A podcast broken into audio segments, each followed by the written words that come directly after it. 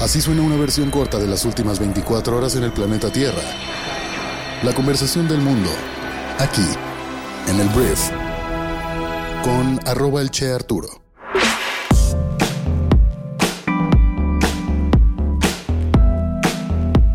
Muy buenos días, bienvenidas, bienvenidos a esto que es el brief para este lunes 23 de octubre. Yo soy Arturo Salazar, soy tu anfitrión y uno de los fundadores de Briefy y en este podcast vas a informarte con un resumen de las noticias que debes conocer el día de hoy para ser una persona bien informada. Muchísimas gracias por estar aquí, espero que hayas tenido un gran fin de semana y vamos a comenzar con esto que es el brief. Arranquemos hablando de México y tenemos que hablar de Xochitl Gálvez, la aspirante a la presidencia del Frente Amplio por México, que ha hecho este sábado un llamado urgente a los militantes del Partido Acción Nacional, o sea, el PAN, para sumarse a su campaña. Xochitl ha asegurado ante el Consejo Nacional de ese partido que la oposición se encuentra en estado de guerra y que si en junio del 2024 la coalición pierde las elecciones, también puede perder el país. Además, ha insistido en que Claudia Sheinbaum, la aspirante de Morena, representa todo lo que está mal con el gobierno actual, por lo que ha pedido la movilización de los miembros del frente, o sea, el PRI, el PAN y el PRD, para recortar la distancia con la candidata del partido en el poder. Tras semanas, la neta, de pocos encuentros con los seguidores de los partidos de coalición, Xochitl pues les dijo a los panistas que salgan a las calles y la acompañen a impulsar su candidatura. Textualmente dijo, no nos vayamos a quedar esperando a que nos llamen, a que nos inviten, dejemos esas formas para otros tiempos. Hoy estamos en estado de guerra y tenemos que estar a la altura de las circunstancias, tenemos conciencia del momento histórico que estamos viviendo y actuemos en consecuencia, salgamos a ganar las calles cuadra por cuadra, fue lo que mencionó en la reunión en el PAN y veremos si los panistas reaccionan ante el llamado. Ahora hablemos de la Auditoría Superior de la Federación que busca bloquear al parecer la difusión de las actas de resultados, observaciones a entidades fiscalizadas y minutas de reuniones practicadas en 2022 a Segalmex, Liconza y Diconza. Y bueno, en esas dependencias, si no sabes quiénes son, se ha revelado el mayor fraude de la actual administración federal.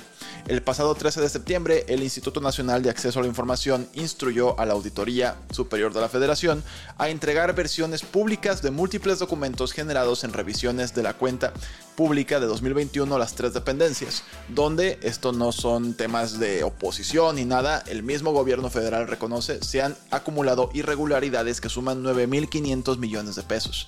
La Auditoría Superior interpuso un amparo para evitar la entrega y el pasado 5 de octubre la jueza décimo de distrito en materia administrativa Dinora Hernández desechó el recurso por improcedente, ya que no se puede usar para impugnar órdenes del INAI.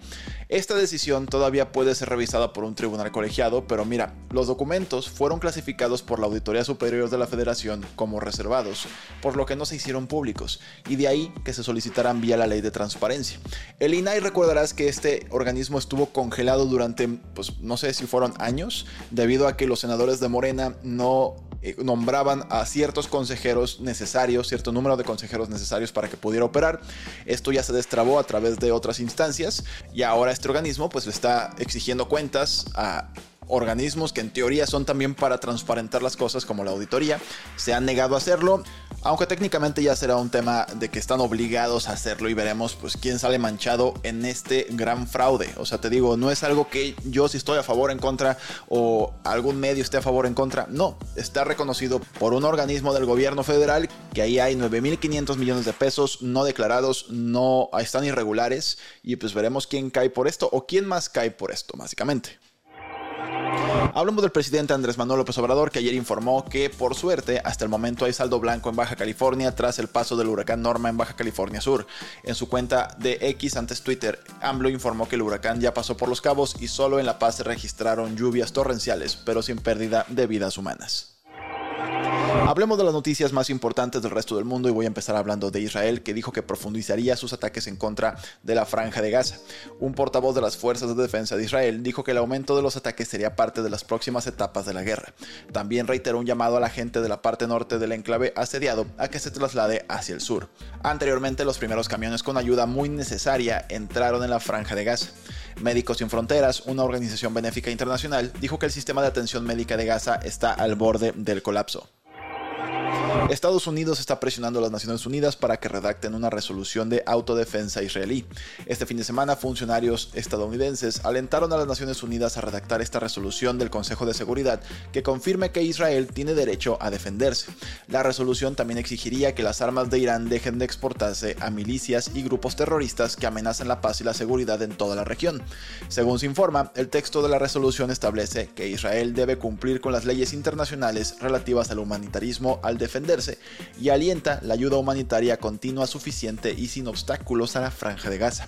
Este borrador llega pocos días después de que Estados Unidos vetara una resolución que habría pedido un alto al fuego en la guerra para permitir el envío de ayuda adicional a Gaza. Hablando de política estadounidense, al menos 10 republicanos han anunciado que se postularán para presidir la Cámara de Representantes, básicamente la Cámara de Diputados en Estados Unidos, o que están considerando hacerlo desde el viernes, cuando el partido descartó al representante Jim Jordan de Ohio como su último candidato para el puesto de liderazgo. Ahora una avalancha de legisladores comenzó a hacer campaña pocas horas después de que los republicanos votaran en una reunión a puertas cerradas para reiniciar el proceso de nominación después de que Jordan, con su apoyo menguante, fracasara en una votación en el tercer piso ganar la presidencia. Básicamente, la votación aseguró que la oficina del presidente permanecería vacía durante una tercera semana en Estados Unidos. Filipinas acusó a China de una acción provocativa, irresponsable e ilegal después de que un barco chino chocó con un barco de reabastecimiento filipino en el mar de China meridional. La Guardia Costera de China dijo que bloqueó legalmente, entre comillas, el barco filipino que transportaba materiales de construcción ilegales a un buque de guerra. Este tipo de enfrentamientos se han vuelto cada vez más comunes, tampoco hay que alarmarnos, en medio del expansionismo chino en el mar de China meridional. Los argentinos empezaron a votar este domingo en unas elecciones generales, hasta el momento no tengo los resultados, pero pues se dirigieron a las urnas este domingo en una elección que podría ser un momento decisivo para el país. Se va o se eligió un nuevo presidente para sacar al país de su actual crisis económica y el favorito hasta estos momentos seguía siendo el ex presentador de televisión Javier Milei. El candidato de extrema derecha pues ha estado dominando las encuestas de Argentina, así como el discurso público en general, luego de una sorpresiva victoria en las primarias del país a principios de este año. Si hablamos un poquito de Milley, él es admirador de Donald Trump, ha abogado por eliminar la moneda argentina y reemplazarla por el dólar estadounidense, y ha promocionado ideas como legalizar la venta de órganos y cerrar varias entidades gubernamentales. Milley se enfrenta a dos políticos del establishment en las elecciones. Hablando del conflicto entre Israel y el Hamas, una cumbre de paz en el Cairo convocada por Egipto para presionar precisamente el fin de las hostilidades entre estas dos fuerzas terminó sin éxito. Asistieron líderes árabes y representantes de algunos gobiernos europeos, pero Israel no. Estados Unidos envió un humilde encargado de negocios y los asistentes no lograron ponerse de acuerdo sobre una declaración conjunta, aunque los países árabes pidieron a Israel que detuviera su bombardeo en Gaza. Eslovenia desplegó policías en sus fronteras con Croacia y Hungría, citando amenazas a la seguridad por parte de miembros de diversos grupos terroristas y extremistas. Desde el jueves pasado, el gobierno esloveno había introducido controles fronterizos temporales en los cruces, tras una medida similar de la vecina Italia. Los funcionarios europeos están cada vez más preocupados por las consecuencias de la guerra entre Israel y Hamas. Hablando de fútbol, Sir Bobby Charlton, alabado por muchos como el mejor futbolista de Inglaterra, murió a la edad de 86 años. El punto culminante de una carrera internacional que lo vio jugar 106 veces para su país fue un papel protagónico en la única Copa del Mundo que tiene Inglaterra en 1966. Centrocampista, Sir Bobby jugó más de 750 veces con el Manchester United, ganando la Copa de Europa y tres títulos de liga. Falleció a los 86 años. Y voy a hablar de una anécdota bastante curiosa que sucedió en España, porque ¿qué es lo más extraño que has visto a alguien hacer con tal de no pagar la cuenta en un restaurante? Seguramente ni eso superará la historia del sujeto que fingía tener paros cardíacos para poder comer gratis. Se trata de la historia de Aidas J, que se protege su nombre por un tema legal, un sujeto originario de Lituania que recientemente fue detenido por las autoridades de España, luego de que en un restaurante intentara fingir un ataque cardíaco porque lo cacharon que quería darse la fuga sin dejar dinero. Aidas J se hacía pasar por un turista ruso y hace unos días fue a comer al restaurante El Buen Comer donde ordenó un plato de mariscos y dos whiskies. En total su deuda era de casi 37 dólares, unos 675 pesos mexicanos, pero en lugar de pagar intentó salir del lugar sin que nadie lo cachara.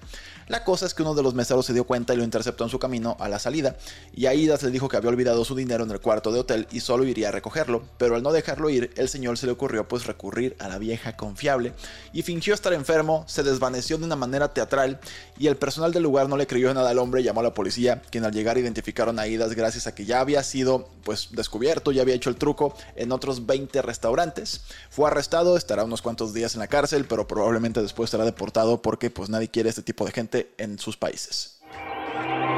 Antes de irme, quiero recomendarte un artículo que está en la sección de Insights de Briefy, que básicamente habla del dominio de Max Verstappen y de Red Bull en la Fórmula 1 y cómo esto afecta al mismo automovilismo y a la competencia.